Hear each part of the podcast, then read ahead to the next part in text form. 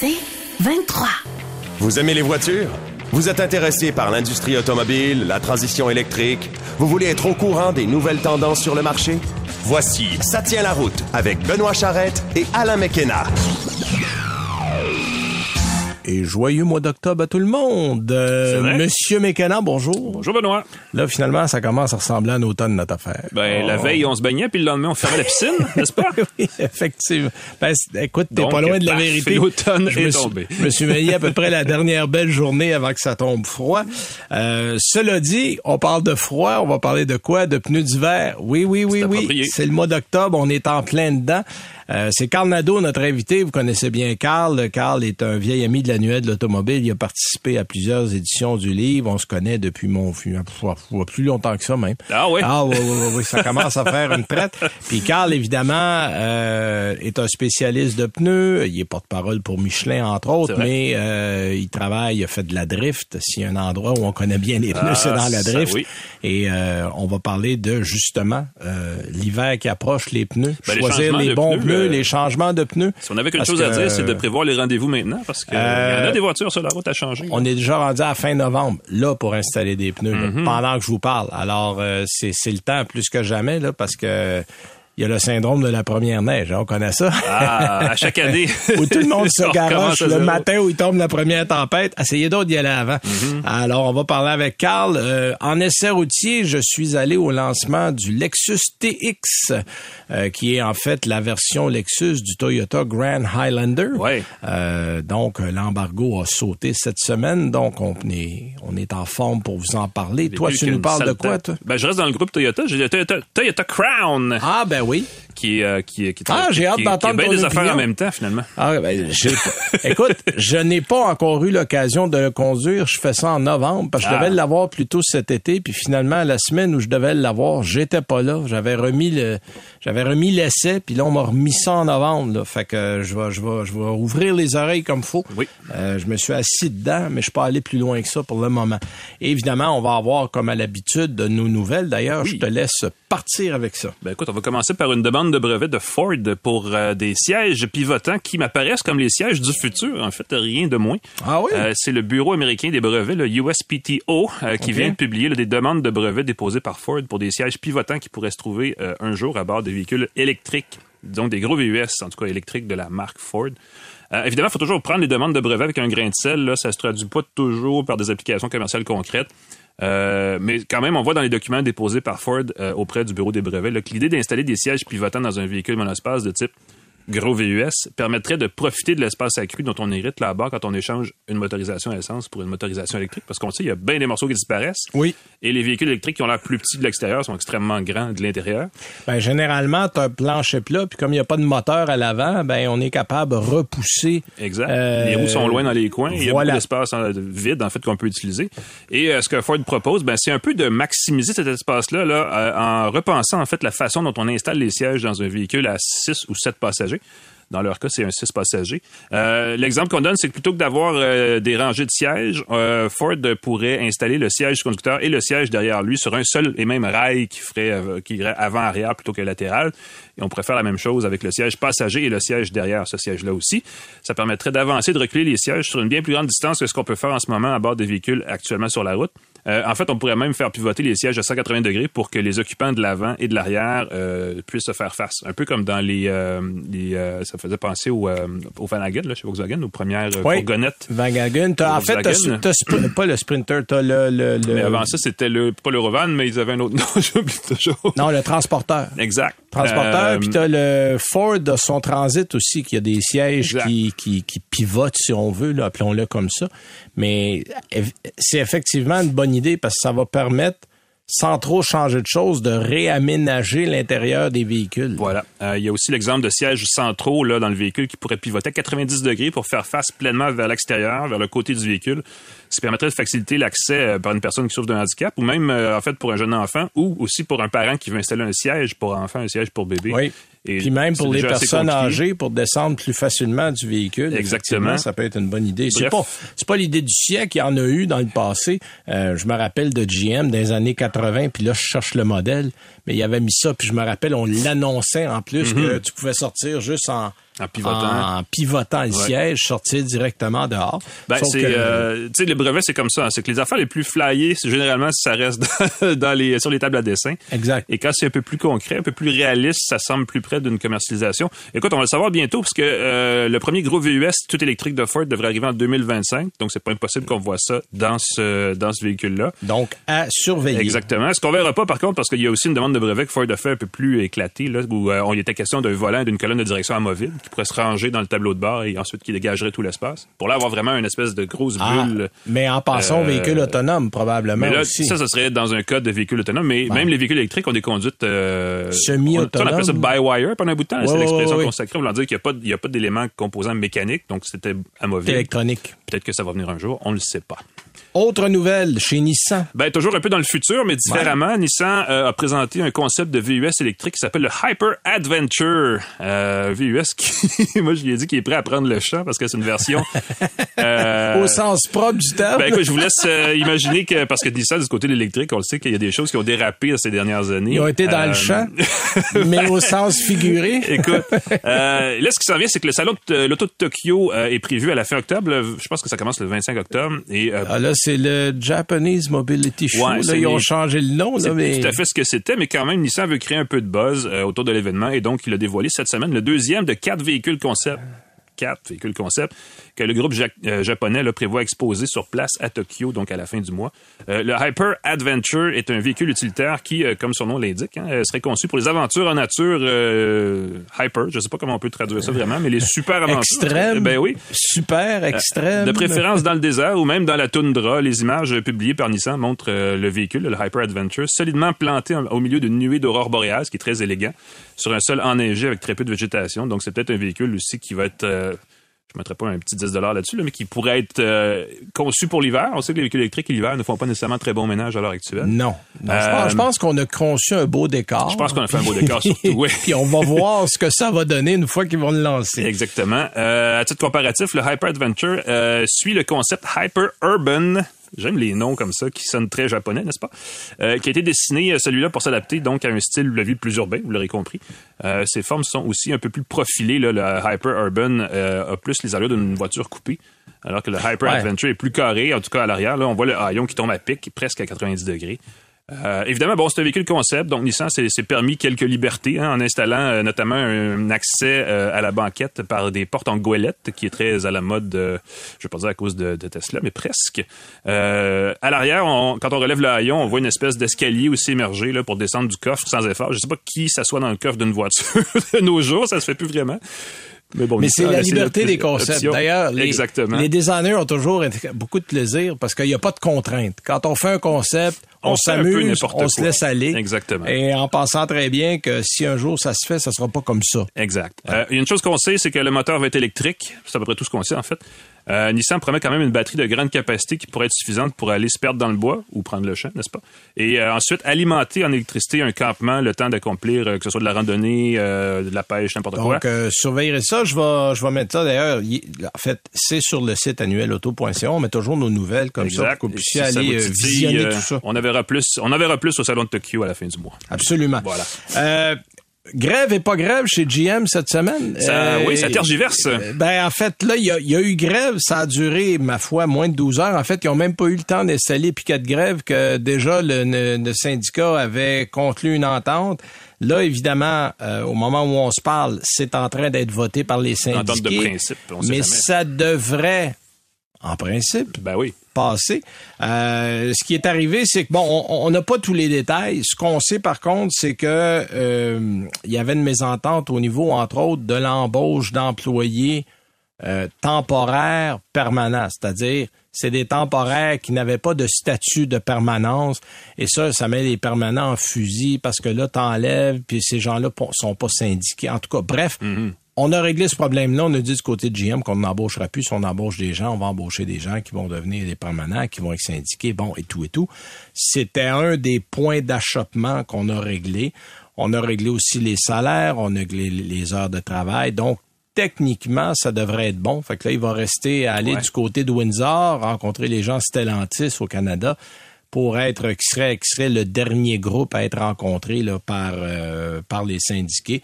On le sait aux États-Unis, c'est loin d'aller aussi bien. Ah non, ça va pas dans la même direction du tout. Là. Pas du tout. Puis mm-hmm. on semble déterminé à emmerder sérieusement. là, on a, puis on, tire de tout bord, tout côté, mais on est, on est stratégique. On l'a déjà dit à l'émission.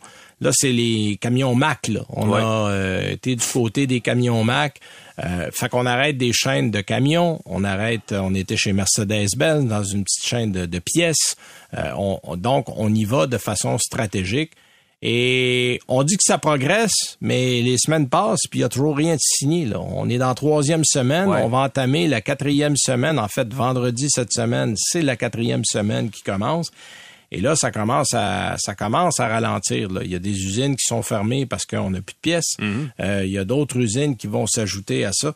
Fait que ça va faire euh, ça va faire à un moment donné euh, des bobos là. J'ai quand même hâte de voir si le règlement canadien et l'éventuel règlement américain vont euh, étirer l'écart de salaire entre les employés, les travailleurs canadiens et américains dans l'automobile, parce que le taux de change et tout ça fait que c'est peut-être pas les mêmes conditions qui sont applicables chez nous. Ben, on dit on dit que du côté de Ford, avec l'offre que Ford a faite, qui n'a toujours pas été acceptée aux États-Unis, mm-hmm. le travailleur moyen gagnerait plus de 100 000 dollars. Euh, US, on s'entend, le US aux États-Unis, mm-hmm. euh, c'est pas le cas au Canada. Là. On, ben gagne, gagne pas, on, gagne bien sa vie. Là. Je dis pas que c'est, qu'ils ont signé quelque chose qui tient pas de vous, mais mais on, est beaucoup plus exigeant du côté des États-Unis et on va voir là.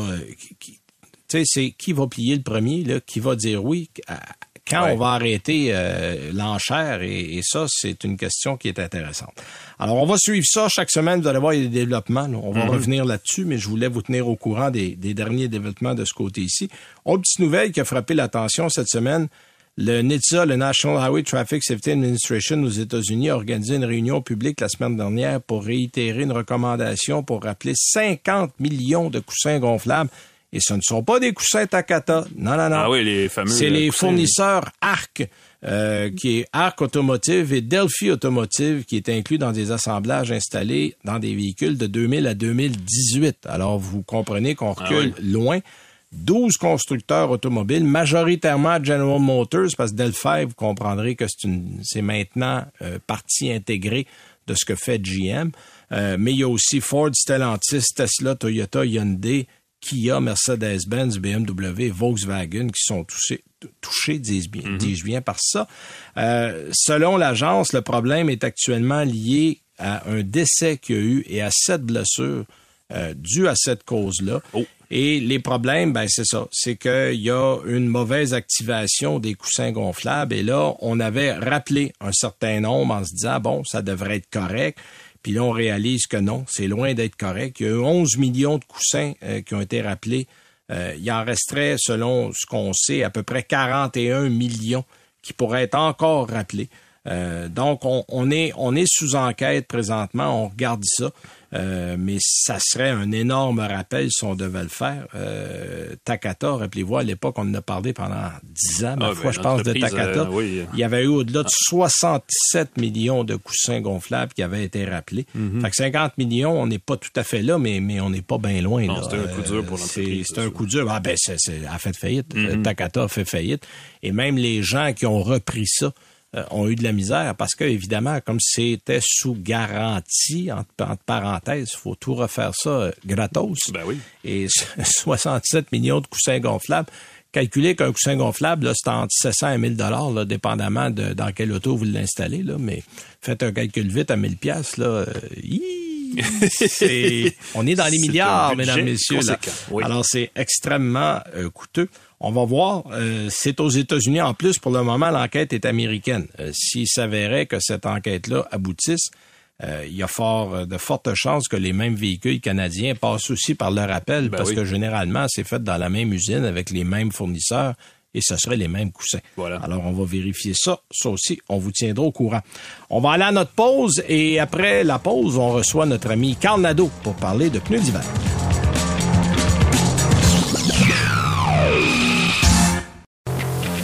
Vous écoutez Ça tient la route avec Benoît Charrette et Alain McKenna. Notre prochain invité est un habitué de l'émission, c'est un habitué des médias aussi, euh, c'est un collègue par-dessus tout ça. Euh, Carl Nadeau, comment ça va, Carl? Ça va très bien, messieurs. Bon, euh, merci d'être là. Écoute, c'est gentil. Et euh, une de tes spécialités, parce que tu en as plusieurs, à part d'être un coureur émérite, un amateur de drift, un spécialiste de drift, tu es aussi euh, porte-parole de Michelin tu es aussi spécialiste en pneus d'hiver. Ça en fait beaucoup, ça. Ouais. Ça en fait beaucoup, mais ça permet de voyager pour vivre ma passion, puis d'aller essayer des pneus dans des centres d'essais spécialisés disons que je me fais pas tordre le bras longtemps pour y aller. Non, puis généralement sur une piste, tester des pneus, euh, c'est pas désagréable, effectivement. Il y, a, pire. Il y a pire, effectivement. Bon, écoute, Carl, euh, on a beau dire que c'est encore le mois d'octobre, mais le moment des pneus d'hiver, c'est là, là. Faut y penser. Euh, S'ils sont pas achetés, euh, il y en a partout en magasin, parce que généralement les les, les magasins reçoivent ça quelque part au mois d'août. donc, on a déjà tout ce qu'il faut en magasin. Puis euh, tu me disais hors d'onde que tu as fait euh, un petit sondage maison pour voir les, le temps d'attente là. Euh, c'est, c'est, déjà, il y a déjà quelques semaines d'attente. Vous voulez faire installer vos pneus là. Ben, mon garage habituel, quand j'ai appelé, ça me donnait le 23 novembre comme date. Donc, dites-vous que ça ira pas en s'améliorant. non, non, justement. Pendant que toutes les dimensions sont disponibles. Puis, deuxièmement, de, de prendre votre rendez-vous d'installation. La date clé, c'est le 1er décembre. Hein? Oui. C'est ça. Oui, oui, le 1er décembre. Gardez ça en tête. Là. Puis euh, bon, je sais qu'on est euh, qu'on a un peu de flexibilité là euh, du côté des forces policières, là, mais traînez pas ça au 15-20 décembre parce que vous pouvez vous faire coller un billet. là. c'est jamais plaisant. C'est jamais plaisant. Bon, je pense pas que les policiers vérifient pendant que vous roulez si vous avez des pneus d'hiver, là.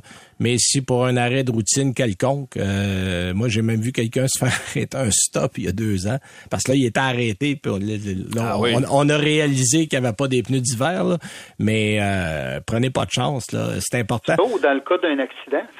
oui. C'est facile pour le policier d'arriver et de dire tiens, on est le 15 décembre, lui est en quatre saisons, celui-là est en pneus d'hiver. Devinez qui risque d'être coupable de l'incident. Bon, effectivement, donc euh, prenez pas de chance. D'ailleurs, c'est ça en va de votre sécurité là. Euh, on, a beau le répéter, mais c'est la logique même de la chose. Puis là, Carl, évidemment, il n'y a pas une sorte de pneus d'hiver. On revient souvent là-dessus. Mais il y a plusieurs sortes de pneus d'hiver et ça va varier selon le genre de route que vous faites l'hiver, l'endroit où vous conduisez, euh, qui va varier dans la sorte. Parle-nous un peu des différences. Bien, dans les faits, il y a quelque chose d'extraordinaire qui est arrivé dans les 20 dernières années dans l'industrie parce que ça a énormément changé. Avant, quand on vendait des pneus d'hiver, c'était beaucoup une question de compromis. Dire, est-ce que toi, tu circules plus quand il y a de la glace, quand il y a de la neige dans ta région? Euh, est-ce que pour toi, c'est important que le pneu use euh, lentement ou est-ce que tu veux de l'adhérence? Maintenant, les compromis, quand on va dans le haut de gamme, il existe à peu près plus, ce qui est bon signe. C'est certain que quand on va dans les produits euh, d'entrée de gamme, malheureusement, on retombe encore une fois dans ces fameux compromis-là. Mais l'évolution dans l'industrie, euh, c'est sûr, bon, moi je travaille beaucoup avec Michelin, fait que je vois ce qui se passe, mais il y a des composés de caoutchouc maintenant qui sont très longue durée. un ouais. est garanti 300 000 km. Mais malgré le fait que c'est un composé qui est longue durée, tu es capable d'avoir une adhérence extraordinaire, extraordinaire, même à des moins 30 degrés.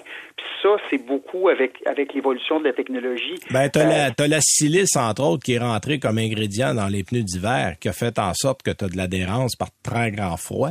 Parce que la silice reste flexible même quand il fait très froid, ce qui n'est pas le cas du noir de carbone qu'on retrouve encore dans les pneus de base qui deviennent durs comme une roche quand il fait à peu près moins 10. Là. Exact. Par contre, la silice, c'est un composé qui est extrêmement difficile à mélanger avec le caoutchouc. Oui. Donc, le pourcentage de silice va, différer d'un produit à l'autre. Et c'est sûr que c'est plus dispendieux de mettre plus de silice dans le pneu. Mais, tu sais, si tu prends un exemple encore avec nous, mais euh, il y, a maintenant des petites billes, des micro-billes de polymère qui sont blendées dans le caoutchouc. Et quand le pneu va user, ben, ils vont progressivement, quand ça arrive à, cet endroit-là de l'usure du pneu, ils vont se détacher. Ça crée un petit cratère qui va chercher encore une fois l'eau qui est entre la glace et le pneu et ça va faire une arête supplémentaire pour aller graffiner sur la glace. Donc, on est à des milliers de lieux. Moi, je vendais des pneus il y a 30, 30 euh, moi, à peu près 30 ans. Puis je me rappelle du long questionnaire que je faisais passer à mes clients, alors qu'aujourd'hui, tu as des produits, c'est un no-brainer. Est-ce qu'on a ta grandeur? Oui ben, bonne journée. Ça, ça, va faire euh, dans toutes les conditions. Là. Moi, je viens d'apprendre que tu vendais des pneus à l'âge de 10 ans. C'est quand même pas ben, Merci Alain, j'apprécie énormément. Euh, dis-moi donc, Carl, parce que là, tu as parlé de moins 30 degrés, mais je pense que la, tendance est plus vers le haut, c'est-à-dire qu'il fait de plus en plus 5, 6, 7, 8 degrés l'hiver à des moments où on ne l'attend pas. Est-ce que ça change quelque chose dans la façon dont on doit magasiner les pneus? J'ai essayé les Excise Snow l'hiver dernier, d'ailleurs, j'ai trouvé ça pas mal de fun. Et justement, je pense qu'une des particularités, c'est un pneu euh, un peu compromis entre, on dit toujours entre la neige et la glace. Là. Euh, j'imagine que c'est un facteur à, prendre en compte de plus en plus, là, les températures un peu plus chaudes l'hiver. Ben, je le qualifierais de pneu d'absence de compromis, ce qui, est, ce qui est le fun parce qu'il va performer tout le temps. Mhm. Mais oui, en effet, il y a certains produits d'hiver que quand on tombe dans les températures positives, comme tu parlais, des 5, 6, 10 degrés, euh, où est-ce que malheureusement le, le, caoutchouc va mal réagir à la chaleur et il va, un, s'user plus vite et deux, sous-performer. Il y a certains produits d'hiver, malheureusement, quand il y a de l'eau, euh, qui vont avoir beaucoup de mal. De là, pourquoi moi, je, mon cœur va toujours vers le haut de gamme parce que la seule chose qui nous garde en sécurité, ultimement, c'est le pneu. Tu as beau avoir un système de, traction intégrale extraordinaire, un système ABS extraordinaire, euh, si ton pneu ne performe pas, il y, a, un problème. Mais oui, euh, d'un produit à l'autre, euh, il y a moyen d'avoir énormément d'adhérence dans ces conditions-là et les fameuses conditions de slotch où est-ce qu'on hésite à changer de voie sur l'autoroute parce qu'il se fait des roulières, c'est un mélange d'eau, de neige, c'est pas chic chic comme condition. Mhm. Euh, ben, il y a des pneus justement maintenant directionnels avec des rainures euh, qui s'ouvrent progressivement vers l'extérieur, qui permettent d'affronter euh, ces conditions-là plus en sécurité. Mais les, les pneus ne naissent pas égaux, malheureusement. Ouais, euh, autre condition et nouveauté qu'on voit sur le marché, Carl, c'est les véhicules électriques. Euh, là, les véhicules électriques, évidemment, sont plus lourds. Euh, ça impose une charge supplémentaire sur les pneus. Comment est-ce qu'on magasine ça, un pneu d'hiver pour un véhicule électrique? C'est vrai qu'il y a moyen de gratter la tête légèrement. En général, en effet, les véhicules électriques à format égaux vont, vont être euh, un peu plus lourds, donc il faut le considérer. Mais il y a aussi des contraintes pour les véhicules électriques. Un, le couple qui est appliqué sur le pneu instantané d'un ben véhicule électrique est beaucoup plus violent pour un pneu beaucoup plus élevé. Euh, il y a le facteur silence. Si tu roules électrique, si t'as pas le goût d'entendre le bruit d'un moteur, t'as encore moins le goût d'entendre filer des pneus d'hiver. Et t'entends juste les pneus, essentiellement. Ben, en fait, c'est ça. C'est qu'on a découvert des sons dans les véhicules électriques qu'on ignorait ou presque dans les véhicules à essence. Tu sais, euh, un pneu, un, moteur à essence, même si ton pneu scille un peu, généralement, c'est enterré par le moteur. Mais dans un véhicule électrique, là, ça va venir te, te littéralement t'arracher le tympan à un moment donné, là. Complètement. Puis on ajoute à ça le facteur autonomie, parce que si un pneu a, beaucoup de résistance au roulement, malheureusement, ça va affecter l'autonomie. Sur un véhicule à mhm. essence, on s'en soucie un petit peu moins parce qu'on se dit, ben, c'est pas grave, je vais juste arrêter une station-service pas loin. Mais dans le cas de prévoir ces trajets avec un véhicule électrique, on veut un pneu qui va nous procurer, à tout le moins, qui va manger moins d'autonomie euh, de la batterie, euh, de sorte qu'il y a des produits qui, sont faits pour ça. Il y a certains manufacturiers qui vont avec des appellations spécifiques électriques, et il y a d'autres manufacturiers, comme et la mentalité de Michelin, ben, c'est de produire des pneus qui vont déjà surperformer dans tout ce qui a besoin de véhicules électriques c'est juste un bonus pour ceux qui roulent avec des véhicules à essence. Et dans les grandeurs populaires électriques, il y a des formats un peu que je qualifierais de XL, euh, où est-ce que l'indice de charge du pneu va être plus élevé pour garder la même réactivité quand on a un, évitement à faire euh, en virage ou en freinage pour éviter d'avoir une déformation du flanc et que ça, ça, ça que le pneu sous-performe en certaines conditions. Donc, on est capable d'avoir euh, des pneus euh, XL, donc avec plus de charge, qui vont permettre euh, justement aux véhicules électriques de, de un, se comporter comme les pneus d'été. C'est drôle parce que je donne des conférences avec l'Association des véhicules électriques du Québec. Et en donnant conférence, je me suis rendu compte que, je vous dirais, à vue de nez, il y avait 70-75% du monde qui roulait l'hiver en Michelin et qui me disait, pour la plupart, que c'était plus silencieux que les pneus d'origine qu'il y avait sur leur véhicule. Donc, euh, c'est assez encourageant de, de savoir que vous allez pouvoir voir la puis écouter la radio pas trop fort, puis avoir une conversation. Oui, ben c'est ça. Puis, en fait, c'est là, ce que tu nous dis, Carl, c'est qu'il n'y a pas, en fait, on a conçu certaines marques de pneus où on a euh, une charge qui est euh, assez grande pour prendre un véhicule à essence ou électrique et il va performer aussi bien dans les deux cas. Oui, exactement. C'est pas obligé que ce soit écrit véhicule électrique sur le côté du pneu. Euh, c'est pas ce qui est important, c'est que ça dépasse les normes ou à tout le moins les, les contraintes nécessaires pour les véhicules électriques. Puis ça, la, toute la gamme XS Snow le fait, fait que ça c'est pas pas inquiétant du tout du tout. Euh, même moi je mets ça sur un pick-up ces pneus là, donc c'est c'est quand même capable d'en prendre. Il y, a, il y a quelque chose qui se passe dans le marché, puis c'est électrique et pas électrique, ça vaut dans les deux cas. C'est euh, les pneus sont de plus en plus grands. En fait, les dimensions sont de plus en plus exceptionnelles, surtout dans la camionnette et le VUS. On le sait, les gens achètent beaucoup plus de VUS maintenant et ça donne des pneus de sais, avant, des pneus de 22 pouces, c'était rare. Maintenant, des pneus de 36 pouces, c'est quasiment banal. Euh, ce qui est quand même pas rien, mais quand on change de pneus pour des pneus d'hiver, il y a du jeu. On n'a pas besoin de prendre nécessairement la même dimension que le pneu original, j'imagine. Est-ce qu'il y, a une règle par rapport à ça? Bien, c'est sûr, dans, dans, un monde parfait, on se réfère aux dimensions qui sont offertes d'origine pour un modèle donné. Mhm. Euh, ça peut arriver que dans une version d'un même véhicule avec la même suspension qui soit offerte en 18, en 20 en 22 pouces. Euh, donc, normalement, ça veut dire qu'un 18 pouces va faire avec le système de freinage et que le véhicule va quand même garder un bon contrôle en réduisant euh, la dimension. Donc, dans ce cas-là, on peut se référer à ce qui est offert chez, chez le fabricant pour aller choisir après ça des pneus dans ces molho qui vont euh, bien faire sur le véhicule. Mais contrairement à avant, moi je me rappelle, j'allais dire que je suis vieux, mais euh, je, je suis plus vieux que toi, Carl. Fait que... c'est pas un concours, tout le monde. mais dans le temps, si on voulait avoir un pneu qui adhérait dans la neige, il fallait, fallait euh, dans le fond, amincir la, la, la largeur pneus pour être capable d'aller chercher le fond. Mhm. Là, aujourd'hui, c'est plus vrai parce que les, les, pneus sont capables de faire ce travail-là dans les dimensions d'origine. Mais en effet, souvent, il y a une économie assez substantielle d'avoir des jantes plus petites, des pneus plus petits sur un véhicule. Puis au moment de la revente du véhicule, ben, ou si c'est une location, ben, tu revends le véhicule avec la, grandeur de pneus d'origine, puis tu as des jantes, des pneus à revendre à part. Donc, euh, souvent, on est capable d'aller chercher une bonne économie en faisant ça comme ça. Oui, puis en fait, ce qu'on recommande aux gens aujourd'hui en général, c'est qu'avec la technologie qui évolue au niveau des pneus, on peut garder la grandeur d'origine dans le pneu d'hiver. Il y a encore des gens qui ont le vieux réflexe d'aller rapetisser. Oui, il y a une économie d'argent à faire. Mm-hmm. Euh, tu sais, si vous me prenez un 18, vous allez dans le 17, vous allez payer un petit peu moins cher. Il y a une règle de 3 qui s'applique assez facilement pour avoir la bonne grandeur, le bon périmètre, de pas déranger au niveau de la vitesse indiquée, entre autres, euh, sur votre odomètre. Mais euh, on peut carrément garder la même grandeur et les pneus vont faire le travail aujourd'hui.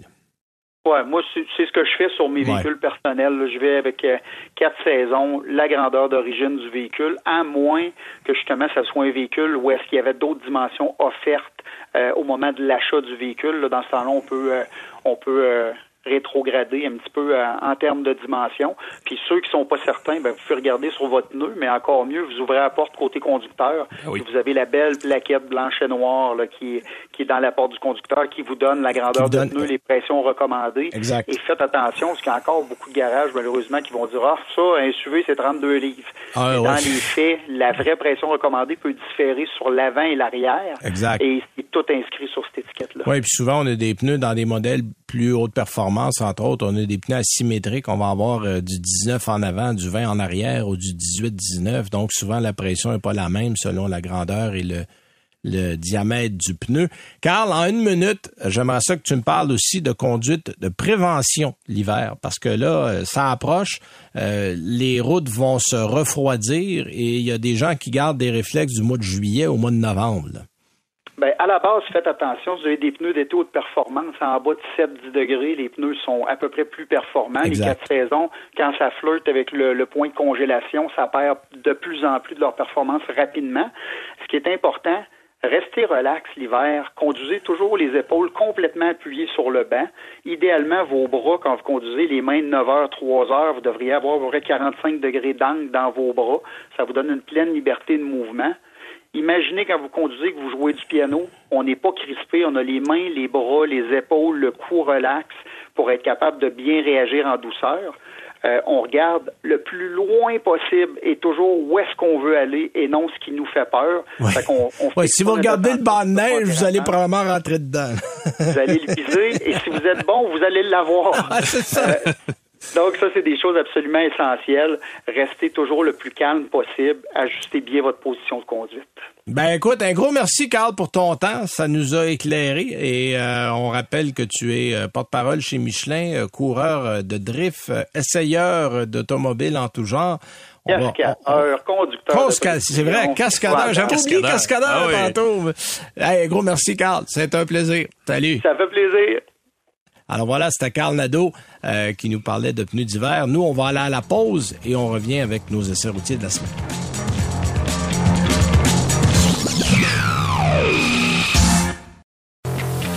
Vous écoutez Ça tient la route avec Benoît Charrette et Alain McKenna. Tiens, il y a quelques semaines, on était chez Mercedes. Euh, mm-hmm. Cette semaine, on est chez Toyota. Le grand groupe, ben oui, c'est vrai. Euh, puis on s'est pas consulté. Non, non, non. Alain m'envoie son stock. En fait, moi, je suis chez Lexus. Bon, on n'est pas tout à fait à la même place dans le style de modèle non plus. Non. Alors, parle-moi du tien pour commencer. Non, puis même, euh, je vais vous offrir un voyage dans le temps avec les dates suivantes. 1955, 1965, 1972 et maintenant 2024. OK. Euh, c'est quoi le lien? truc. Ben, en fait, c'est ça, c'est que la première Toyota Crown a vu le jour au Japon en 1955. On trouve encore aujourd'hui des Toyota Crown au Japon, conduits par des chauffeurs de taxi qui portent en généralement tous des gants blancs. J'ai pris un taxi Crown. C'est assez drôle. Fascinant. Puis, ils rouvrent la porte arrière comme ils ont un petit levier. Il y a un petit levier qui rouvre comme une porte d'autobus. comme un bouton d'éjection dans les. Tu sais, on a toujours ce fantasme-là pour pouvoir éjecter le euh, passager fatigué. Les... Moi, j'ai les sièges arrière étaient couverts de dentelle blanche. Non, non, c'était. Euh, exact. non, non, ben, prendre un taxi à Tokyo, on le sait, oh c'est une euh, expérience en soi. Oui, et le prix aussi est à l'avenant. Hein? Ah, ça. on va dire ça comme ça. Mais cela dit, la Crown existe depuis longtemps au Japon et ça a été longtemps le véhicule que Toyota vendait au taxi, aux, chauffeurs de taxi, aux sociétés de taxi, parce que c'était le véhicule conçu exprès dans le format, tout ça. Chez nous, la Toyota, euh, la Crown a été vendue par Toyota entre 1965 et 1972 ce qui ne laissait à peu près aucun souvenir durable dans l'esprit de personne. Mon oncle a une Crown. Ah bon, ben, tu vois déjà, c'est ça. Absolument, mon oncle euh, Ce qui nous mène à la Crown actuelle, qui pourrait aussi être une voiture conduite par un chauffeur de taxi, quand on y pense. Sauf pour un détail, c'est un modèle à moteur hybride, bon ça c'est correct, qui se veut haut de gamme, vu son prix, et c'est là peut-être où on a une conversation à avoir, parce que le prix de détail de la Crown démarre à 45 600 et ça se termine aux alentours de 60 000 Une gamme de prix qui pourrait être en fait plus raisonnable si la Crown était un véhicule Lexus plutôt qu'une Toyota. Oui. Je dis ça, puis en même temps, les véhicules neufs maintenant coûtent. Euh, on a eu cette conversation-là déjà. Je dois être pingre quelque plus part. Plus 65 000 mais c'est vrai qu'on a, on a, notre cerveau est pas rendu là. Non, exactement. Puis euh, dans le fond, une, Crown, c'est euh, et, là, mettez des guillemets, mais l'équivalent d'une version à ion de la Camry, hein, quand on y pense. C'est une voiture qui est faite exclusivement avec une motorisation hybride. Mais on a le choix quand même, puisqu'il y a deux moteurs hybrides au catalogue. Le premier, c'est un 4 cylindres de 2,5 litres qui génère une puissance de 184 chevaux et un couple de 163 livres-pieds. On ajoute à ça un groupe électrique qui fait monter la puissance à 236 chevaux. C'est transmis aux roues par une boîte de transmission à variation continue, une savoureuse CVT. Oui. Qui euh, a aussi l'aide d'un second moteur électrique, donc pour animer les roues arrière. Ça fait de la Crown une voiture à quatre roues motrices quand c'est nécessaire, parce que c'est un moteur qui embarque seulement quand il a besoin d'un petit peu plus euh, d'énergie. Donc, quand la route est belle et que tout va bien, vous avez un deux roues motrices. Vous avez, euh, ouais, exactement. l'autre moteur, c'est 4 cylindres turbo de 2,4 litres. C'est la même mécanique qui anime le Grand Highlander Hybrid faut le dire en l'anglais parce que c'est comme ça que ça, s'appelle, n'est-ce pas? Euh, il fait 264 chevaux, il a un couple de 332 livres-pieds. Le groupe électrique fait monter ça à 340 chevaux et 400 livres-pieds. Ça, c'est pas mal plus. Euh, c'est aussi pas mal plus entraînant puisque la puissance est livrée aux roues par une boîte à 6 rapports, une boîte automatique à 6 rapports. Pas mal plus énergique que la CVT, pas mal plus réactive aussi. Euh, et on a encore une fois une assistance électrique à l'arrière pour le rouage intégral intermittent. Bref, euh, deux moteurs, euh, deux effets complètement différents sur la Crown, là, euh, qu'on pourrait qualifier quasiment de Dr. Jekyll et Mr. Hyde dans le comportement, parce que c'est vraiment une voiture qui a deux personnalités. Mm-hmm. La première, plus économique, plus douce, euh, voire même paresseuse, euh, peu énergivore, heureusement, mais pas nécessairement une bombe. On s'entend que ça décolle et la CVT a fait ouais, ben, qu'on imagine. C'est un assez gros véhicule au départ, là, donc le poids est conséquent. Il y a ça aussi, euh, effectivement. Le 4 cylindres a besoin de toute son énergie pour bien faire bouger le châssis, j'ai l'impression. Mais j'ai été agréablement surpris de voir une moyenne de consommation à 5,7 litres au 100 km, ce qui est exactement ce qu'annonce Toyota. pour moi, c'est sortez les ballons et tout le kit parce que ça arrive jamais qu'un constructeur annonce la vraie consommation c'est assez rare. Et là, j'ai conduit normalement et je suis arrivé exactement à, cette, On se surveille plus depuis quelques années parce qu'il y a quelques compagnies qui se sont fait prendre à tricher Euh, ça a coûté cher à Hyundai, entre Exactement. autres. Ça a coûté cher, euh, je pense qu'il y a Mitsubishi qui s'est fait attraper avec ça, en fait, euh, du côté du Japon, avec des véhicules qui étaient fabriqués par, pour Nissan. Ouais. Euh, puis c'est comme ça que Mitsubishi est tombé dans le giron de Nissan. Carlos Ghosn avait dit, regarde, C'est mal passé. on va te donner une petite tape gentille sur l'épaule, mais euh, moi, ça m'intéresserait des participations dans ta compagnie. ah, regardons ça. Puis tout d'un coup, whoop, Mitsubishi est passé sous le giron de- du groupe Renault-Nissan. Voilà. Euh, dans le cas de la Crown, l'autre moteur, le deuxième moteur hybride, évidemment plus dynamique, plus sportif et consomme euh, environ 8 litres au 100 km. Euh, je, je veux dire ceci parce qu'on a deux voitures hybrides sans, sans branchement. Une version branchable de la Crown plutôt qu'un deuxième moteur hybride, me semble que ça aurait été le fun. Oui, parce que dans le fond, tu as deux hybrides. Mettons un hybride, puis mettons surtout que on a un moteur dans le RAV4 Prime, on a un moteur dans la Prius Prime qui ferait très bien le travail Exact, là, qui exact. donnerait probablement un 60 km d'autonomie là. Je, je, je dis un chiffre comme ça en l'air, mais t'en as à peu près 60 et des poussières dans le RAV4, puis t'en as 75 dans Prius. Quand même bien qu'il y, avait, qu'il y aurait 50 km d'autonomie, ce serait quand même une belle Ah façon oui. de réduire de plus, euh, de ça de plus la consommation. Bon, on vient peut-être de donner une idée à euh, Toyota, on va voir. On va En les cas, appeler. Alain On prend va- 10 On vous dit ça Oh, comme ça. man, si c'était vrai. Je vous annonce que si ça arrive, il viendra plus faire le podcast. ça, ça va être fini. Euh, un petit peu plus bénévolement, peut-être, je sais pas. Euh, ce qui nous mène à la question, est-ce que la Crown 2024 est une voiture pour vous? Parce que la Camry, on le sait, et le RAV4 et les véhicules autour euh, chez Toyota sont très populaires. Ouais. C'est une question de 45 000 n'est-ce pas? Et la réponse est plate, peut-être. Euh, parce que si vous hésitez, si vous hésitez ça, c'est dur, si vous hésitez entre une Camry et un Highlander, mettons, euh, c'est probablement le genre de compromis qui pourrait vous intéresser parce que euh, on parle de quelque chose qui essentiellement rappelle la Venza, hein, qui était Oui, oui, effectivement. L'équivalent familial d'une Camry. Euh, la Crown, c'est un véhicule, en fait, officiellement, là, multisegment. Euh, on l'a francisé le terme crossover pour dire ça. C'est une berline à quatre portes qui est 10 cm plus haute que la Camry. Donc, ça dit ce que ça dit. Elle a un haillon euh, qui est très recourbé et qui a plus à voir qu'une familiale qu'un VUS. Mais comme la voiture à quatre motrices, bon, on a une espèce de familiale qui pourrait quasiment être un VUS. Ça ressemble un petit peu à la Subaru Outback, peut-être, si vous cherchez quelque chose d'un peu plus calme, un peu moins gros, parce qu'il y a quand même beaucoup moins d'espace à l'arrière et euh, qui a aussi euh, pas une personnalité aussi euh, affirmée en termes de, de comportement en route et, et l'espèce OK. de bagage aventurier que, que Fait que c'est un oui. Un oui. Non, Ouais, on peut dire ça comme ça. Euh, c'est, en fait, moi, je dis c'est une drôle de voiture parce que c'est, euh, Ou c'est une voiture drôle. c'est, c'est, c'est- écoute, ça peut être les deux parce que, tu sais, des fois, on fait des compromis, les constructeurs font des compromis en se disant, on va faire un Oui. véhicule qui jumelle le meilleur de tous les mondes Fait possibles. que tu me parles-tu d'un divan lit, là? Et là, je pense qu'on est quelque part dans ce coin-là. ouais. On a un véhicule euh, qui euh, n'a pas que le meilleur de tous les mondes. C'est comme des gogones en peau de mouton. Tu dis, ta cheville est chaude, mais c'est parce que ça prendra une semelle pour aller avec ça. T'es comme rendu loin dans tes exemples. là. Tu m'as dépassé, ça fait une couple d'exemples, mais je comprends ce que tu veux dire. Et effectivement, on n'est pas vraiment sûr là, de quel côté la balance euh, penche avec ce modèle-là. Donc, euh, regardez ça si vous cherchez quelque chose qui n'est pas un VS, qui n'est pas une berline. Mais dites-vous qu'il existe autre chose ailleurs. Pour ce prix-là, surtout, qui va peut-être vous satisfaire tout, au- tout autant. Bon, moi, il n'y a pas d'ambiguïté de mon côté. Euh, c'est un modèle familial, trois rangées, grand format.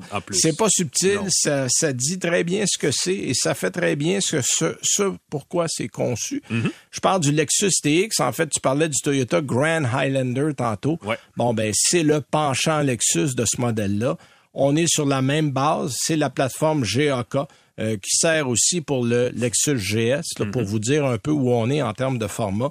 C'est trois rangées, mais on a voulu un vrai trois rangées, pas un deux rangées. Bon, on avait le RXL du côté de chez Lexus qu'on a abandonné. On avait Ouais. comme allongé le modèle RX pour faire un peu plus d'espace derrière, mais tu sais, ça restait un 5 plus 2. Là. Ça restait vraiment du dépannage. Là, on a plus de 5 mètres de longueur. Et on a mis la deuxième rangée euh, sur des sièges coulissants, donc pour avoir un accès facile à la troisième rangée. Et je me suis assis derrière, puis un adulte peut prendre place derrière, même deux adultes peuvent prendre place derrière. Bon, je vous dis pas que vous allez avoir un voyage euh, mémorable, mais, Peut-être pas pour mais les bonnes raisons. on peut s'asseoir derrière, ça, il n'y a pas de problème. Il y a toujours le LX au catalogue? Il y a toujours le LX au catalogue qui est, qui est lui qui est, qui est plus gros que ça. encore. En fait, qui est un gros VUS. Ça, voyons-le comme un gros multisegment. Ah, OK. Euh, donc, l'approche n'est pas tout à fait la même au niveau du véhicule. Euh, cela dit, on a euh, trois versions. On a la version 350, le TX 350, qui est le modèle d'entrée de gamme, appelons-le comme ça. Il y a le TX 500H et le TX 550H+. Bon, là, je vais m'expliquer. Le TX 350, c'est un modèle à essence, moteur 4 cylindres, 2.4 litres turbo, 275 chevaux. Donc, il n'y a, pas d'hybridation, il n'y a rien dans ça. Ça commence à 68 750 dollars. Oh, ça, c'est le hein? prix canadien pour le modèle de départ. Le modèle 500H, c'est le même moteur 2.4 litres, mais avec un moteur hybride par-dessus. Donc, c'est ce que tu parlais, entre autres, ben dans oui. le Crown. Mais là, la puissance monte quand même de façon significative. On est à 366 Ah, chevaux. un petit peu plus que Euh, Crown. un Ben petit oui. peu plus que le Crown. Et le- la consommation, elle passe de 11,2 litres au 100 dans le 350 à 9,8 au 100 euh, dans le modèle euh, 500H. Mhm. On a une boîte automatique à 8 rapports dans le premier. On a une boîte automatique à 6 rapports dans le deuxième. Et il y a le modèle 550H+. Là, c'est un 3,5 litres. C'est un V6 hybride branchable. Mhm. Ah. Donc, on a mis le moteur de la RAV4 Prime. C'est pour ça que je, je le soulignais Ben oui, tantôt. ben oui. On a 53 km d'autonomie annoncée. Euh, on l'a conduit au lancement. J'étais au Texas la semaine dernière pour l'essayer. Euh, on- n'est pas loin de la vérité. là. On a fait, euh, je l'ai pas conduit assez longtemps parce que c'était des, des, des petites boucles. Parce que le modèle n'est pas tout à fait commercialisé. Les premiers arrivent à la fin du mois, les, les 350 et les 500. Le 550, ça va être plus tard à la fin de l'année ou au début de l'année prochaine. Euh, le 550, lui, est annoncé à 7,8 litres au 100. Puis il y a 404 chevaux. Donc, on- on- c'est assez ironique parce que plus on monte en puissance, plus l'économie, elle Ben oui, diminue. ben plus a Mais hein. euh, comme on a un électrique avec une autonomie, évidemment, euh, ça devient intéressant. Euh, la puissance est bonne. C'est un peu le 550 à l'image, par exemple, d'un Volvo, Volvo XC90. Puissant, mais pas sauvage. C'est une puissance qui est extrêmement progressive, Mhm. Écrasant, mais qui pousse. Ouais. On le sent, ça pousse bien. J'ai beaucoup aimé le 500H. Je pense que c'est le meilleur compromis entre les deux. Euh, le 500H, lui, le prix de base commence, euh, attendez un peu que je regarde, ça commence autour de 60, et 15 60 euh, 80 000, c'est ce que je dis, excusez. C'est euh, 84 200, puis ça va jusqu'à 90 euh, 200 pour le modèle plus équipé. On n'a pas annoncé le prix de la 550 encore, mais attendez-vous à ce que ça aille euh, tutoyer les 100 000 Ben oui, ça, le quand ça va être bien là. équipé. Cela dit, c'est à- vraiment à la sauce Lexus. C'est un modèle qui, de l'extérieur, ne paye pas mine. On a travaillé beaucoup sur la forme avant la fonction. Euh, le modèle est, a l'air un peu d'une boîte, mais on a travaillé l'aérodynamisme. On a du verre feuilleté, on a de l'isolation supplémentaire par rapport au Grindlander, ce qui fait que le modèle est plus silencieux dans sa conduite. On a un bel espace, c'est très bien fini. Euh, rien à redire, Lexus sont des spécialistes Ben pour oui. la finition. Euh, on a le choix de 6 ou 7 places. Malheureusement, le 6 et 7 places, c'est avec le 350. À cause des batteries dans les modèles 500 et 550, c'est vraiment 2-2-2. Donc, deux sièges capitaines à la deuxième rangée, deux places derrière, deux places devant. Donc, on est configuré pour six passagers. Euh, la, je dirais, la tenue de route est bonne. Le 2.4 de base fait le travail. On sent un certain, une certaine inertie au départ parce que c'est quand même idéal, c'est la version idéale du modèle. là. Moi, je pense que le modèle idéal, c'est le 500H. Si vous avez les sous pour aller là, d'abord, vous diminuez au niveau de la consommation d'une part. Le prix à aller chercher est pas énormément plus cher. Et euh, je pense que la conduite, on s'en ressent. là. On sent que le moteur électrique amène ce qui manque d'élan euh, au moteur de base. Oui, le 550 est très intéressant, mais le prix va être aussi euh, pas mal plus élevé. L'équipement, on a tout ce qu'il faut. Euh, on a l'équipement, euh, on a Lexus, le Lexus Security 3, là, le- le- ouais, comme le Toyota euh, Sans, là, le même principe, mais chez Lexus, avec tout ce qu'on a besoin d'électronique. Ouais. Euh, on a également... Moi, je veux euh, dire là-dessus, euh, trop, c'est comme pas assez dans le cas de Toyota. Ça, ça, ça, alerte sur des affaires. Des fois, ça crée des faux positifs qui découragent, oui, qui déconcentrent. Mais dans l'ensemble, c'est un modèle que j'ai bien aimé, qui va très bien se vendre parce qu'on a la qualité Toyota et la sécurité Lexus au volant. Ça, c'est mm-hmm. sûr que c'est deux euh, aspects très vendeurs. Voilà, c'est tout pour cette semaine. Merci Alain, merci, à Jean-Christophe Ouellette, merci à Carl Nadeau. Passez une bonne semaine. Nous, on se reparle la semaine prochaine.